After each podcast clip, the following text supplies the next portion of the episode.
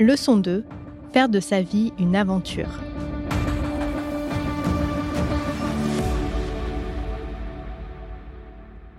Rita a entamé des études de chimie industrielle à son arrivée en Italie. Un choix poussé par un intérêt pour le sujet, mais aussi par des considérations plus pragmatiques.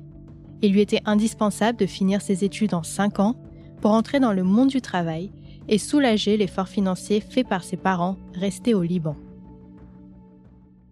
Le choix d'arriver chez Colgate était dû à ce fameux fil rouge euh, de ma vie personnelle.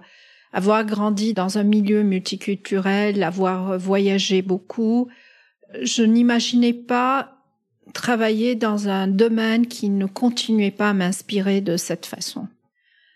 Donc, euh, bien sûr, quand tu te diplômes en chimie industrielle, tu, cherches le secteur industriel très industrialisé. Donc, euh, Colgate était, a été la, la première entreprise qui m'a contactée.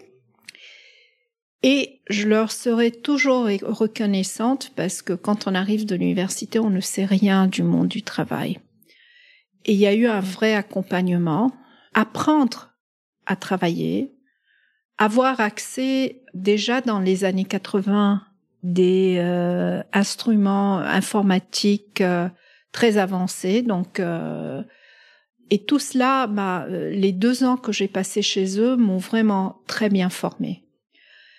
Et j'ai continué après dans une autre entreprise, toujours industrielle, parce que je pensais c'était ça mon secteur. J'avais choisi chimie industrielle pour rester dans, dans, dans ces domaines. Et puis finalement, un jour, et, je dois te dire que toute ma, ma vie professionnelle a été comme ça, ça a toujours été un hasard, ça n'a jamais été calculé. C'est arrivé et j'ai pris l'occasion et j'ai attrapé cette opportunité.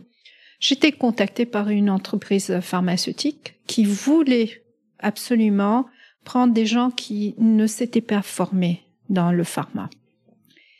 Et il voulait aussi des gens qui parlent bien les langues, parce que c'était euh, c'était Janssen, Johnson Johnson. Et donc il voulait quelqu'un qui aussi euh, ait cette capacité, parce que euh, parce qu'il fallait beaucoup aller à l'étranger, aller aux États-Unis surtout. Donc j'ai j'ai commencé chez eux. En entrant dans ce domaine, on s'aperçoit c'est un c'est un secteur merveilleux. Il y a un très bel accompagnement et surtout quand on est très jeune, c'est quelque chose d'extraordinaire. Un plan de formation, un mentorship.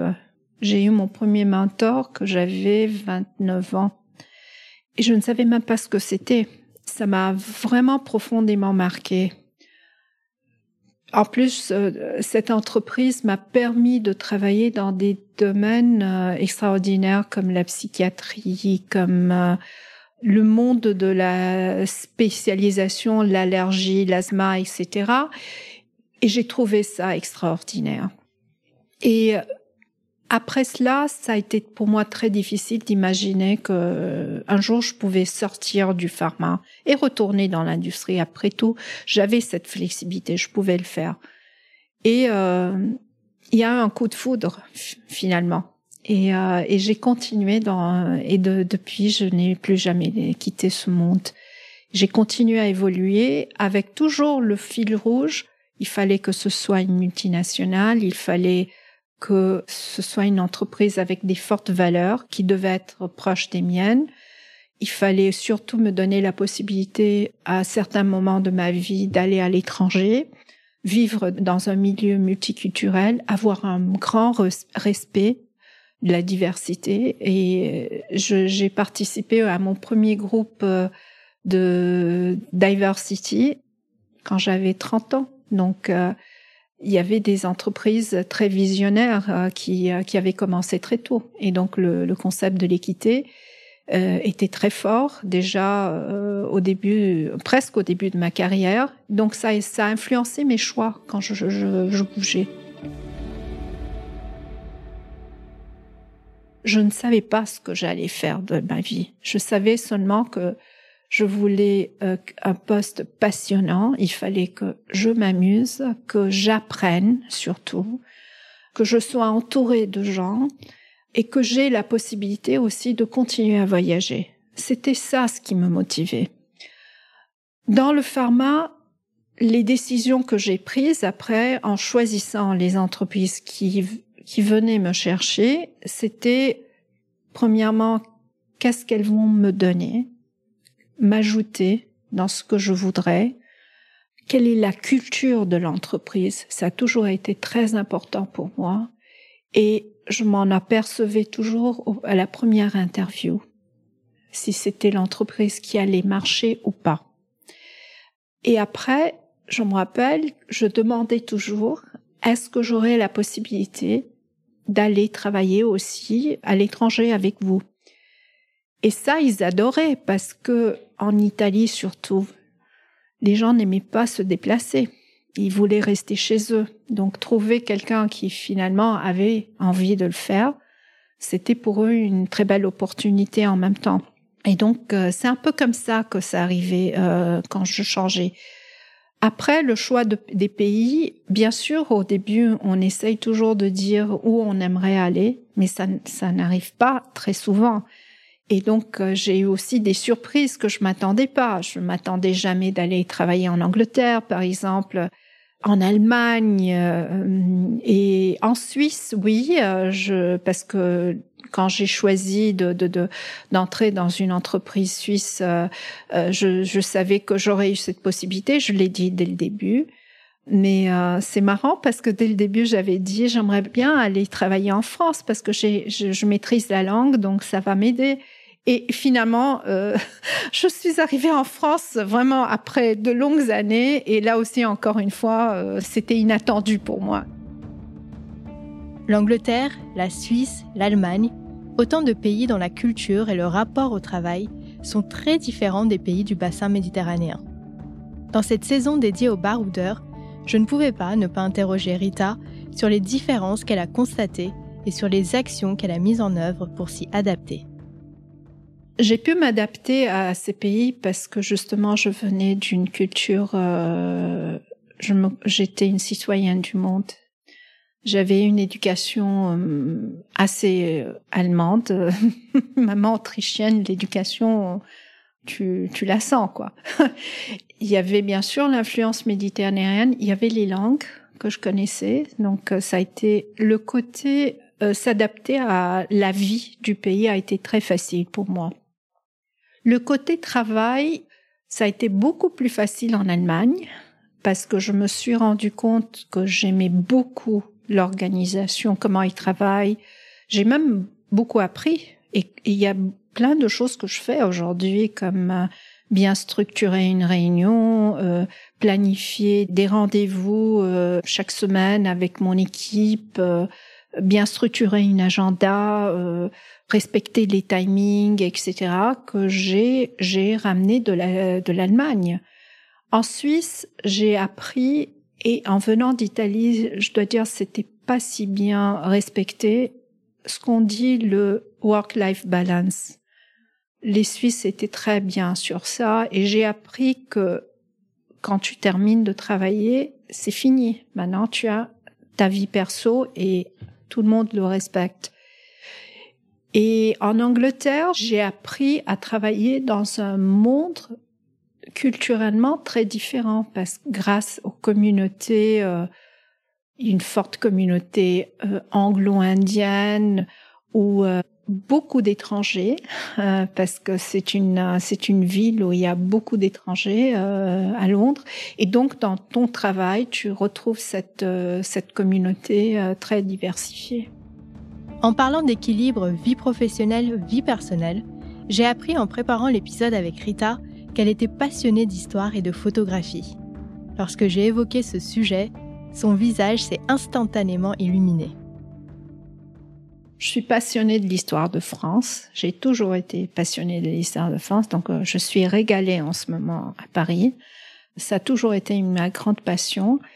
J'ai adoré la période euh, grecque et on l'étudiait beaucoup à l'école parce qu'on a étudié aussi euh, l'Énéide et l'Odyssée, donc euh, toute la partie épique. Donc euh, c'était la partie qui m'a toujours attirée. Et finalement, quand on, on vit au Moyen-Orient, On a à côté de nous la Turquie euh, et, dans ces fameux voyages d'aventure qu'on faisait avec mes parents, on, on, passait beaucoup de temps en Turquie, en Grèce, et donc c'est tous ces lieux, c'est et c'est là où toute la civilisation grecque a laissé, a laissé ses traces.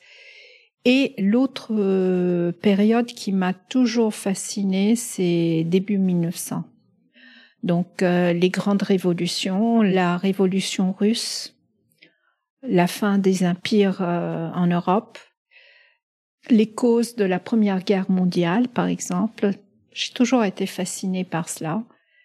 Et j'aimerais apprendre un peu plus aujourd'hui les temps plus modernes, la partie euh, d'histoire contemporaine. Parce que je pense qu'elle a euh, beaucoup été influencée dans les 30, 40 dernières années. si on voit combien d'États ont disparu, combien combien de guerres ont influencé euh, plusieurs régions du monde. Euh, j'aimerais, avec un peu de recul, étudier cette partie d'histoire aujourd'hui. L'histoire a toujours été ma grande passion. Histoire et philosophie. Ce sont les deux choses que j'adorais depuis l'école. Et j'aurais voulu aussi faire ça dans ma vie, comme l'architecture, qui était l'autre chose de ma vie que j'adorais. Mais euh, je me rappelle, mes parents disaient "Tu es sûr que tu vas pouvoir vivre avec histoire et philosophie, euh, que tu vas pouvoir euh, gagner euh, quelque chose et pouvoir avoir une vie indépendante?" Donc j'ai décidé que ça devait être mon hobby. Donc une grande passion de l'histoire qui est enrichie par les voyages, parce que quand je fais un voyage et je planifie un lieu je planifie aussi, je regarde aussi qu'est-ce qu'est-ce qui va me qu'est-ce qui va ajouter dans mes connaissances. La photo, c'est parce que c'est une passion que m'a transmis mon père. Mon père était un passionné de photographie, il faisait lui-même, euh, il développait ses photos à la maison, etc. Et euh, c'est pouvoir capturer toujours les beaux moments, les moments de mes voyages, des moments où je suis entourée de mes amis. Euh, si je vais à un événement sportif, je dois avoir mon appareil photo. C'est vraiment garder quelque chose. C'est pas un vidéo. Le vidéo ne m'a jamais attiré. C'est la photo. Et si elle est en noir et blanc, c'est encore mieux. Donc euh, c'est ça a toujours été ma passion. Et je dirais encore une fois les voyages. J'ai un grand rêve qui est la Patagonie. je, je, le ferai un jour. Covid m'a ralenti cette idée parce que je voulais le faire il y a deux ans. Et là aussi, pourquoi? Parce qu'il y a le côté aventure, euh, il y a le côté, euh, je sais déjà euh, que j'irai voir le glacier pour prendre des photos et, voilà. Je suis tombée amoureuse de la Patagonie quand j'avais 14 ans et que j'ai vu les programmes de Cousteau à la télévision. Et il y avait le programme, je me rappelle, sur les pingouins. Il était, il était parti en Antarctique avec Calypso. Et j'ai vu ce monde et j'étais fascinée. Puis quand j'avais 21 ans, j'ai reçu le livre euh, En Patagonie de Bruce Chatwin. Et quand j'ai lu le livre, j'ai dit, bah oui, il faut absolument, ce sera mon voyage. Mais là, les années passent et j'y vais pas. Je suis allée deux fois en Argentine et je suis jamais allée en Patagonie parce que je sais que c'est euh, aller euh, quand j'irai en Patagonie, ce sera un voyage que je préparais. C'est un voyage qui va, qui prend du temps. Euh, si on veut faire vraiment tout ce qu'on veut faire, arriver jusqu'en Antarctique et, donc euh, à la euh, Tierra del Fuego, etc. Donc, mais c'est mon grand voyage où je vais avoir photo et bien sûr aventure combinée. Merci d'avoir écouté cette leçon du podcast Mentor. Ce podcast est produit par Medcheck Studio le premier studio français spécialisé dans les podcasts santé. Pour continuer à suivre l'actualité du secteur de la santé et découvrir des portraits de décideurs, nous vous encourageons à faire un tour sur le site de Pharmaceutique. Si cet épisode vous a plu, n'oubliez pas d'en parler à vos amis, à votre famille ou à vos collègues. Nous pouvons tous apprendre et être inspirés par les grands leaders de la santé.